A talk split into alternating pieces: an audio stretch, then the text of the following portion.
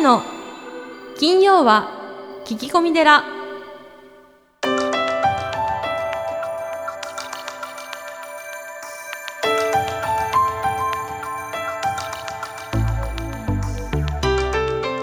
ようこそ架空のテラスタジオにお送りする長谷の金曜は聞き込み寺ナビゲーターの南雲もぐなです。群馬県太田市は随願寺住職であられる長谷さん。今月もよろしくお願いいたします、はい、よろしくお願いします。えー匿名希望さんから届いております。はじめまして32歳独身です。え趣味もそれなりに充実していますが大切にしてくれる恋人が欲しいと思っています。婚活も何度か参加しましたが第一印象で見定められるのに飽き飽きし知り合っても自分のことばかり考えている方ばかり。自分が誠実な男性がいないって心の隅で思っているのも一つの原因だと思うし相手もだけど自分にも問題があると思います。大切な人と出会える私になるにはどうしたらいいのでしょうか？ということでうん、えちょっと男性に飽き飽きしてしまってるけど、うん、まあ、だからこそ自分のことを大切にしてくれる恋人が欲しいとうん、いうことですがう、ん。さん教えてください。この前も32歳でしたね。あの、そうですお寺ねのお坊さんの。そうですね。待ってるっていう方ね。いいただきましたね。ああ、32歳、悩み大きい年齢なんですかね。そういう年齢なのでしょうか、えーたまたまなのか。なるほど。よくわかりませんが。でもそもそもこれあれですよ。お釈迦様の教えだと、あの自分のことばかり考えているのはほとんどの人がそうです。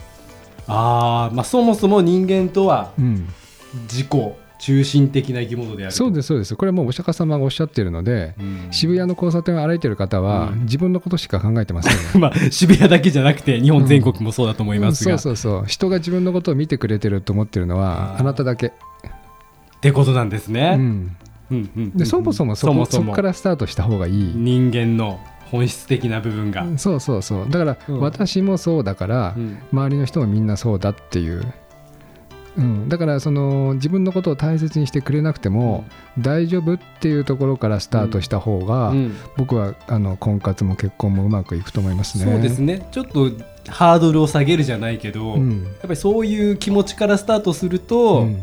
だひょっとしたらこの匿名希望さんもそういう性格を持ってるかもしれませんよね、うん。だからうん。実は自分も自分がすごい自分のことを考えている可能性もあるし、うん。そういうとこに一回、うん、立つというか考えてみるの前が、もね一回あの言ったかもしれませんけど、うん。昔ってそのハワイなどは戦争花嫁って言ってね、うん。あのーハワイに行ってうん。プランテーションで、まあ、あの働くのにあたってはい。その相手の顔を知らない。写真も見たことがない。おでももう結婚することは決まってるみたいな。そんな時代があったんですか？そうだろつい100年それ前話してないんじゃないですか？あ話してないか、はい。でそういう人たちが実は仲悪いかっていうととっても仲いいんですよ、なんでですか？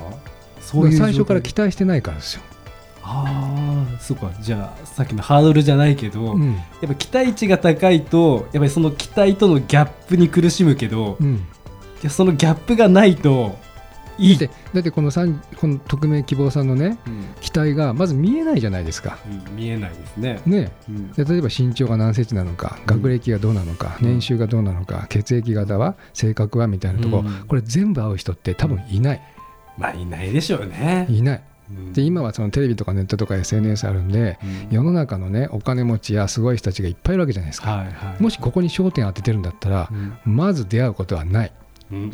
で向こうがあなたを選ぶことはまずない。まあ分かんないですよ、はい。まあまあまあまあまあ。大変な確率になってくまるんで、あそうですね。大変な確率になるでしょうね。うん。それよりもはい。あの私がこの人一緒にいてあの心が安らぐとか楽しいとかうん。あなたがこの人を幸せにしてあげたいって思えばうん。多分全員が対象者になる。はあ。だからあの考え方を変えた方がいいんですよ。私がこの人を幸せにしてあげるんだって考えれば、はい、もうね明日結婚できると思います。あー またすごいですね。またそのぐらいの効果があると、うん。考え方のチェンジですね。うん。うん。だからうまくいってる人を見るとですね、その戦争早めの方なんかもう最初から顔とか年収なんて知らない人と結婚するんだけどそこからスタートしてるんで、私がそのフィアンセっていうか相手のために何ができるかっていうとこからスタートしてるから、うん。僕うまくいってるんだと思いますよ。はい、よくほら外国だとハニーとかね、うん。あのーこう甘い言葉はささやくんだけど、愛してるよみたいな。そうそうそうそう。普通にやってるもんね。僕はできないんですけどね。僕もできないですね、うん。やっぱ日本人はできないですよねそ日れ本人はね、あのー恥ずかしいこっぱずかしいんですよ、絶対恥ずかしいですよ。うん、でもね、うんそれはこう女性のハート打つみたいだよね。だけど日本人の女性はそれを望んでるのかっていうのはどうなんですかね。望んでるよ、望んでるんですか、うん。ちょっとなんか言葉がたどたしくなっちゃったけど。ややってみればか今日帰って、やってみますか、うん、ハニーっつって。なんかもう「おえ」って言われちゃいそうですけど。そうだね。でもあのこれね仏教では あのよく言われる例えで、はい。その地獄の例え話があって、うん。極楽と地獄で同じあの食べ物が出ていて、はあの同じ1メートルぐらいの箸を使っているんだけどもその地獄はその食べ物が全然自分の口に入らない。いうん。で天国はあの自分はい自分の口に入る。どうやってるかというと、地獄は自分でその食べ物を箸で掴んであの自分の口に入れようとするけど1メートルあるからその手伸ばしても口に入らないじゃん。はいはい。でそれであの怒ってうんうん。騒いでうん怒ってると、はいはいはい、でも天国はその自分の箸を使って相手に食べさせるから1メートルあってもあの、ね、皆さんお腹いっぱいになって自分も相手から食べさせてもらう。だから地獄と極楽ってもう考え方が違うんですよね。すごくいい例えですねそれ、うん。面白い話ですね。そもそもあなたが幸せになりたかったらあのこの人いいなって思った人を幸せにするって思った方があなたも巡り巡って幸せになれるって話なんで仏教って使えるよね。いやもうこれ以上言うことありませんってぐらいいい締めだったと思います、ね。ありがとうご実ざいます。行するのは大変なんだけどね。え何をするのが大変ですか？いやいい。聞き逃しちゃった。えじゃあいい締めをありがとうございました、はい、ありがとうございました。じゃあ3月のゲストをご紹介したいと思います。今月のゲストは小児科専門医医学博士の工藤典子さんです、はい。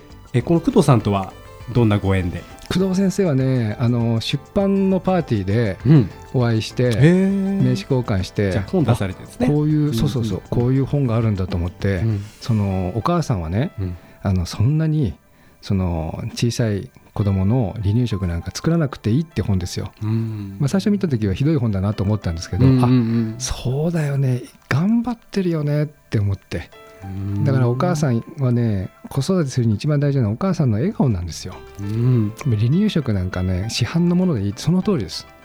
で夕食も別に作らなくていいですよ。そういうことをお話しされてる方なんですそうねそう。これはね僕は保護者の人に伝えたいなと思ったんですよね。なるほど。じゃあどんな話になるのかうん。とても楽しみです。はい。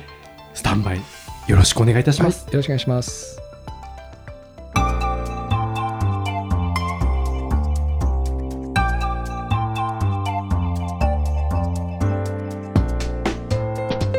今月のゲストは小児科専門医医学博士の工藤典子さんです。よろしくお願いいたします。工藤さんとは著者さんの集まる集まるパーティーで今回初めてお会いさせていただきました。それから SNS でお友達に、えーならせていただきました。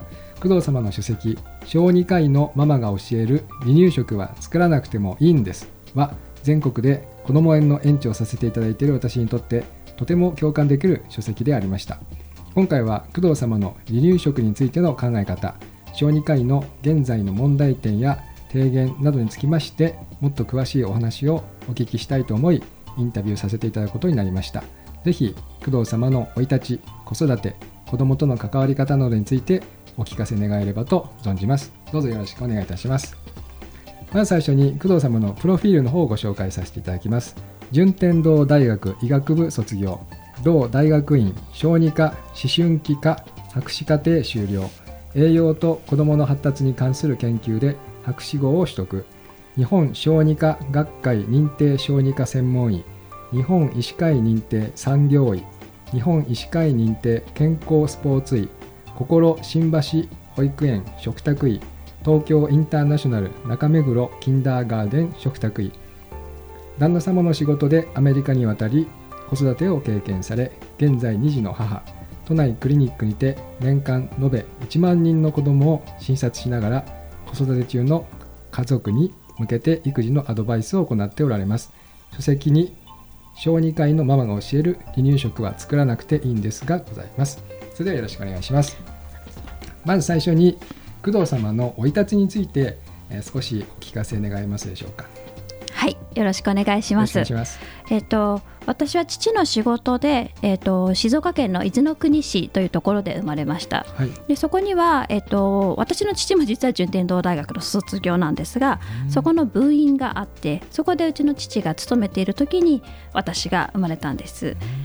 で、まあその後私も実はその病院で働くことがあって、はい。まあ、ちょっとした縁がある場所なんですがその後あの東京に引っ越して幼稚園は、えー、と都内で過ごしました。でその後は、えー、と実家今私の家族がいる北海道に、えー、と引っ越しをしてそこで高校まで過ごしています。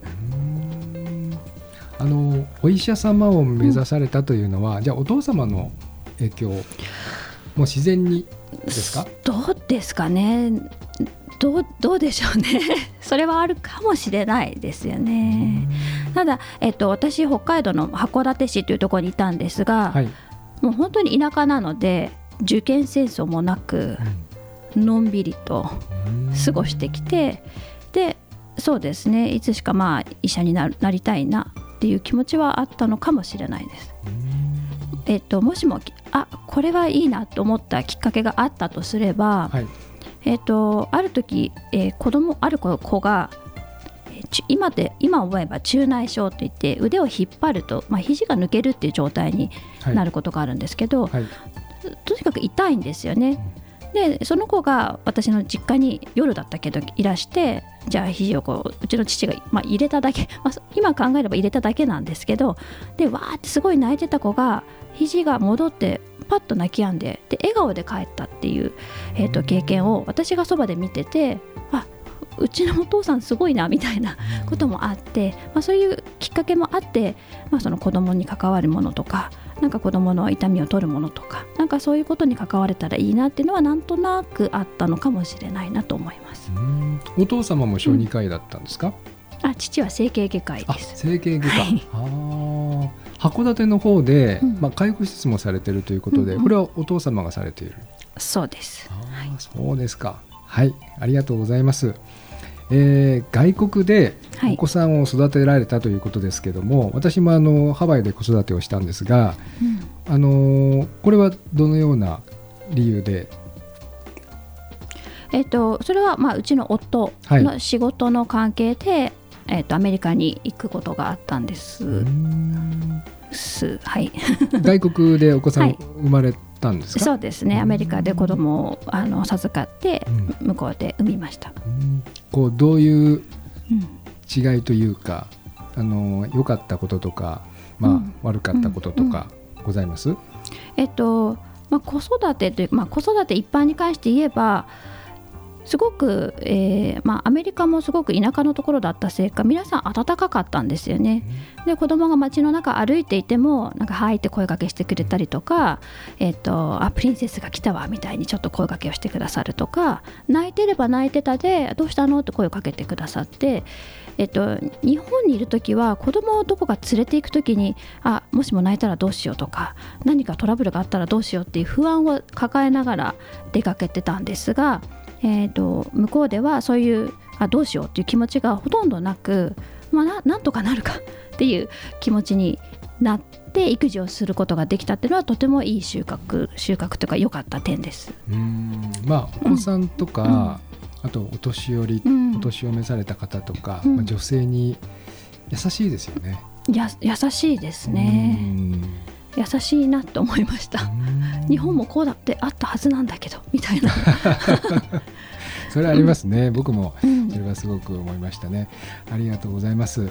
あのー働くお母様方、まあ、日本ですけどもお母さんがこの子育てをですねこう自分で全部引き受けたりということで、まあ、ストレスがお母さんにかかりがちなんですけども、先生が、まあ、対応されるお子さんやお母さんの問題点というのはどんな感じでしょうか？子供にはあまり問題はないかもですよね、おかえー、とお母さんの負担はやっぱり大きいかなと日々思っています、えー、と食事も作らなければもちろん、まあ、作るあとまあ掃除洗濯するまた子供の送り迎えをするとかいろいろあるとは思うんですけど特に日本のお母さんはいろんなことをするのがすることこそが良い母であるというようななんか呪縛みたいなものに縛られているような感じはなんとなくあるなと思うんですよね。そんなにしなくてもいいいいのになとか。あやりすぎ。やりすぎ、ああ、うん。そうですね。うん。えっと特に私は食事に関して言えばお母さんたちが食事にかけてる時間ってものすごく多いと思ってるんですね。でそれはもう実は、えっと今日紙も持ってきたんですけど、えっと実際統計もあって、えっと日本人のお母さんが育児にかける時間その中でも家事に育児というか家事にかける時間がとても世界的に見てもお長い。うん。でその家事の中でも食事にかける時間が3分の2ぐらいある。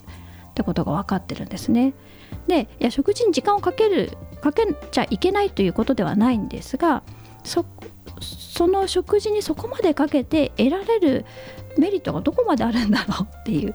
なんかその食事に一生懸命かけてる時間を子供と向き合う時間とか子供と一緒に何か楽しく過ごす時間とかに使った方がより子供との関係性も良くなるし、まあ、ゆくゆくはその子供の発育にも発育発達にもつながっていくしいいんじゃないかなと思っています。うん。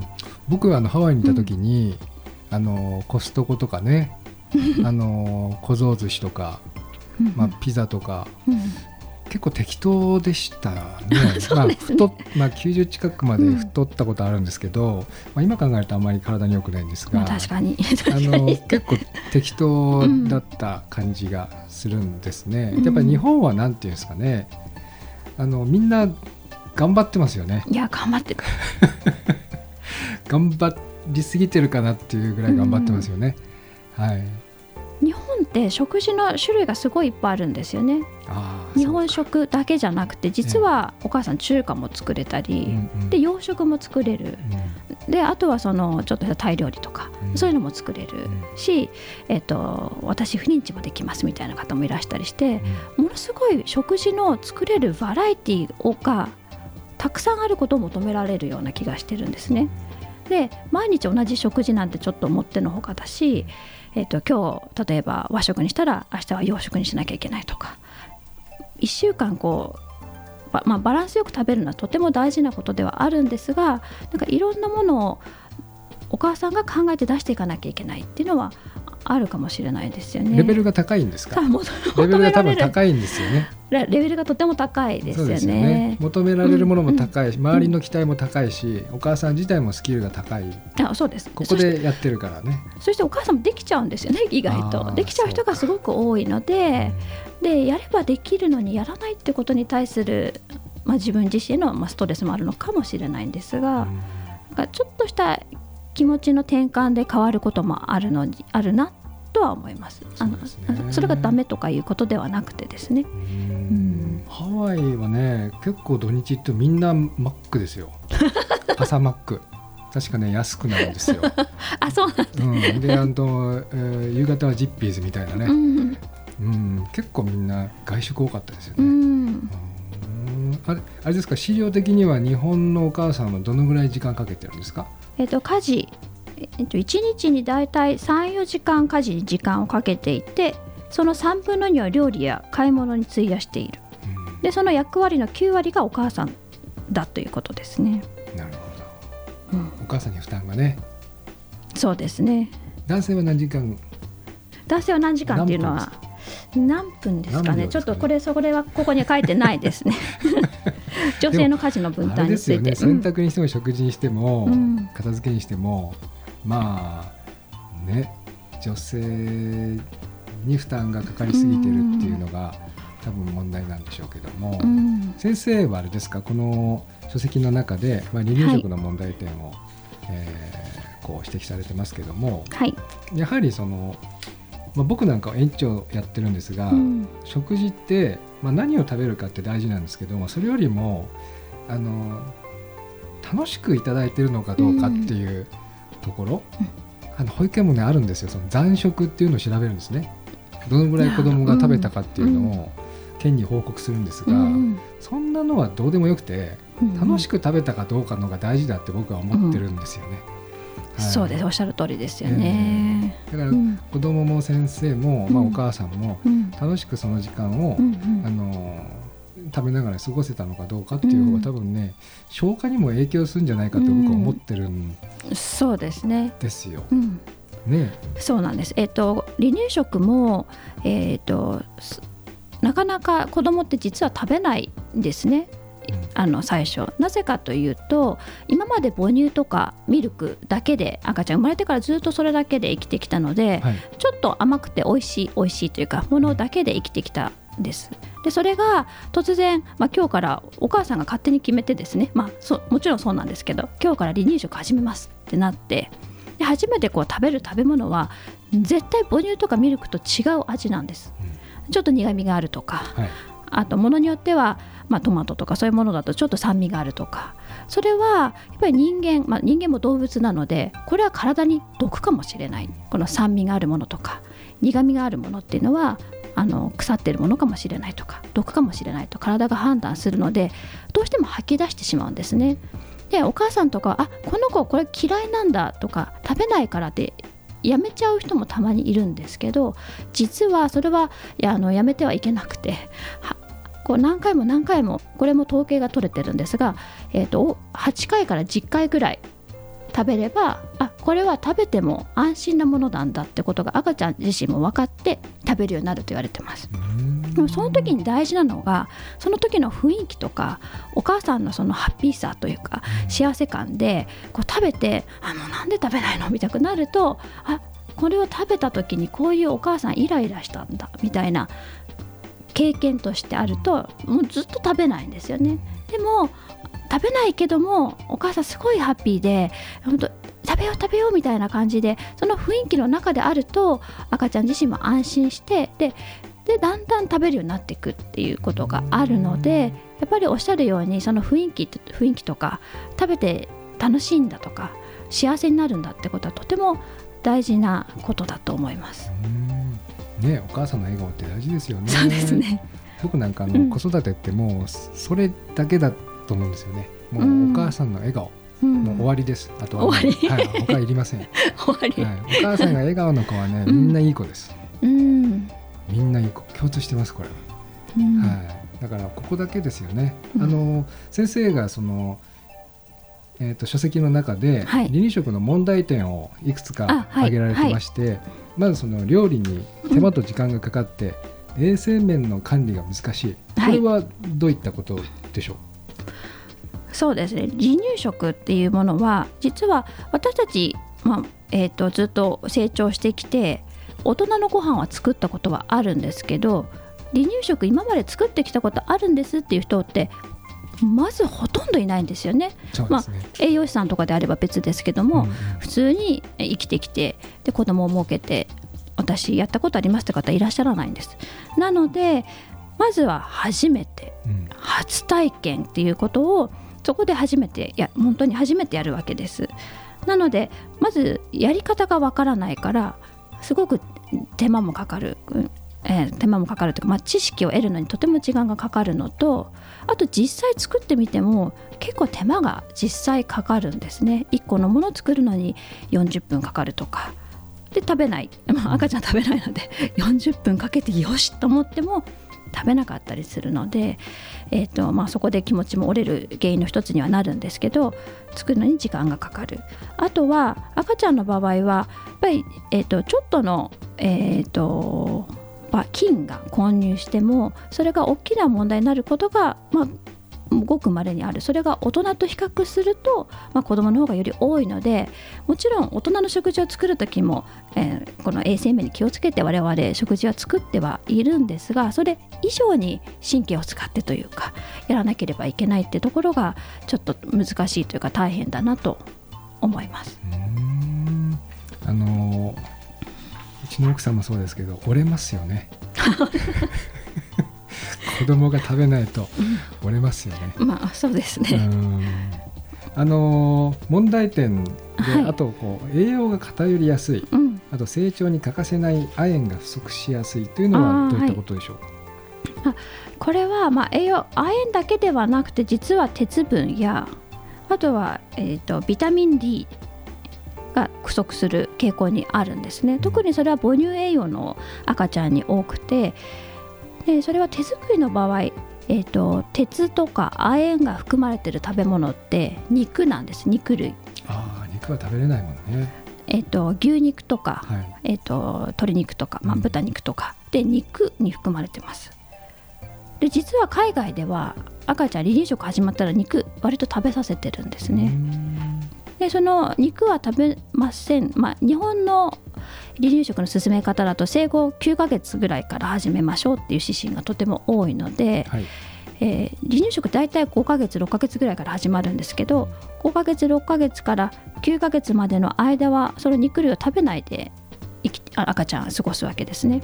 そうするとその56ヶ月ぐらいから9ヶ月ぐらいまでの間は鉄とか、まあ、亜鉛が足りない状態にある。でビタミン D はお魚に多く含まれてます、えー特にシラスとか、まあ、あとは、まあ、鮭とキノコにも含まれてるんですけどそういうものも、えー、と離乳食日本の基準でやっていくと大体始めるのがまあ少し遅めになってくるんですね。そうするとその鉄、まあ、亜鉛ビタミン D とかすごく子どもの成長に大切な栄養素で特に私が気にしているのは鉄分の、まあ、が足りないお子さんが少し多い多いなと思っていてなぜ鉄が大事かというと鉄っていうのは脳の発育にとても大事なんですね。で鉄鉄が足りない状態が長く続くとその後のその子の発育とかあとは脳の発達に影響があるっていうあの論文もたくさん出てるので、はいえっと、その生後56ヶ月から9ヶ月ってそのさほんと3ヶ月ぐらいのことなんですが実はその栄養がとても大事なので、まあ、そこの部分の栄養を満たしたい。でも手作りでやっていくとそこの部分ってなかなか補充していくことはその肉類を食べなかったりうん。魚を食べなかったりすると補充していくのがとても難しいなと思います。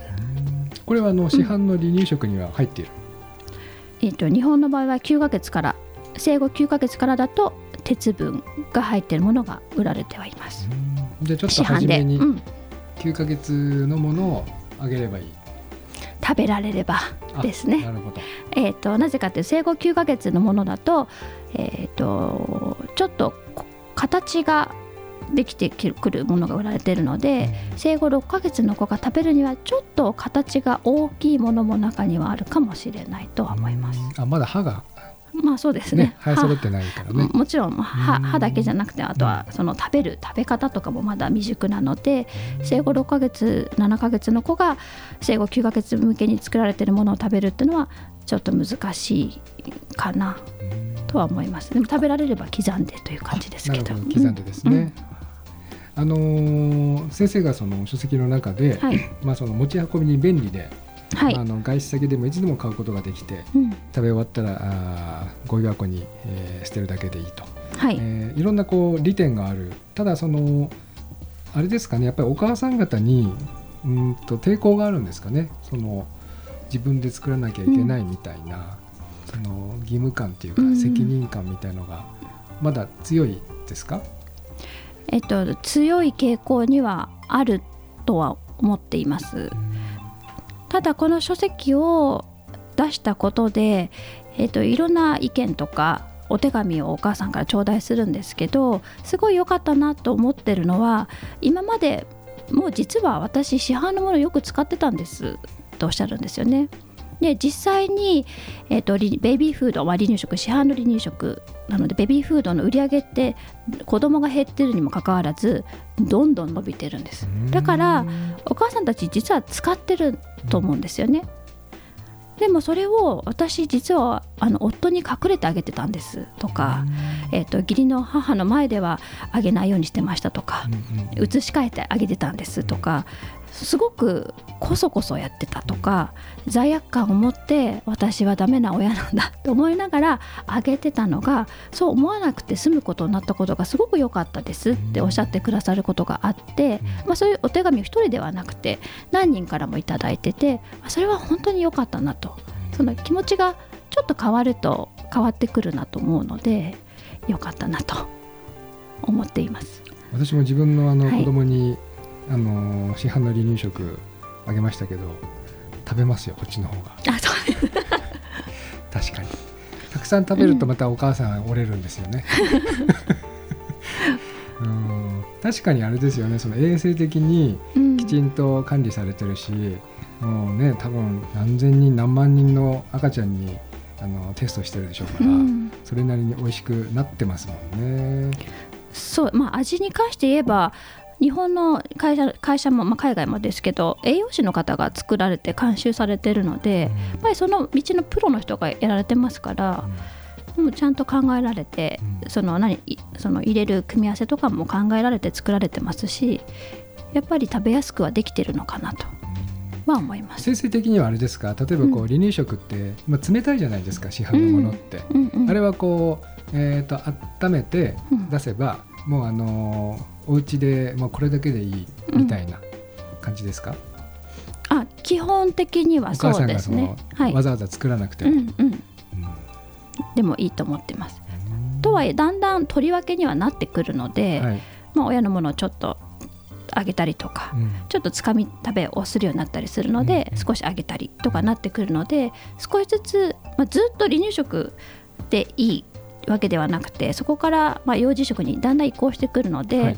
最初完全離乳食市販のものだけだとだったとしてもうん。ちょこちょこいろんな親のものとかがうん。うん入ってきてだんだんと,、えー、と親が作るものに移行はしていくのかなと思っています。うそうですよね、うん。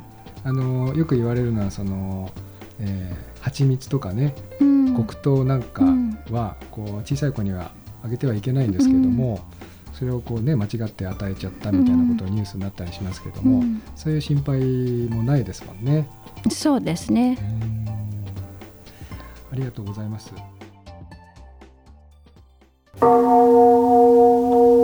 ずずず随願寺。随願寺にまつわる最新情報をずずずっとクローズアップしてまいります。行事のご案内講演会コンサート情報エトセトラ今週は何でしょうか長谷さん。はい、えー、随願寺ではあ皆様の人生相談悩み相談を承っております、えーメールまたはお電話で、えーいつでもおご連絡いただきたいと思います、えー宗教仏事のこと運勢将来のこと仕事や対人関係のこと精神的なことご家庭のこと、えー個人情報はあお守りいたしますのでご連絡いただければと思います。よろしくお願いします。以上ずずず随願寺でした。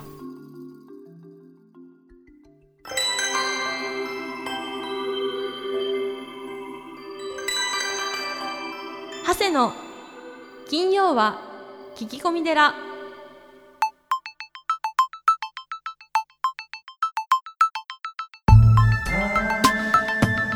長谷の金曜は聞き込み寺いかがでしたか？この番組ではリスナーの皆様からお悩み相談メールを募集しています。メッセージは随願寺のホームページからお悩み相談メニューをクリックしてください。お便りを採用された方には長谷の著書お坊さんが教える悟り入門をもれなくプレゼント。また講演会法話会のご依頼もこちらから。www. 随願寺 .com www. 随願寺 .com これまでの講演会ライブの模様もホームページから有料でダウンロードできますのでぜひチェックしてみてくださいね。それではまた次回も未知なるテラスタジオでお会いしましょう。合唱。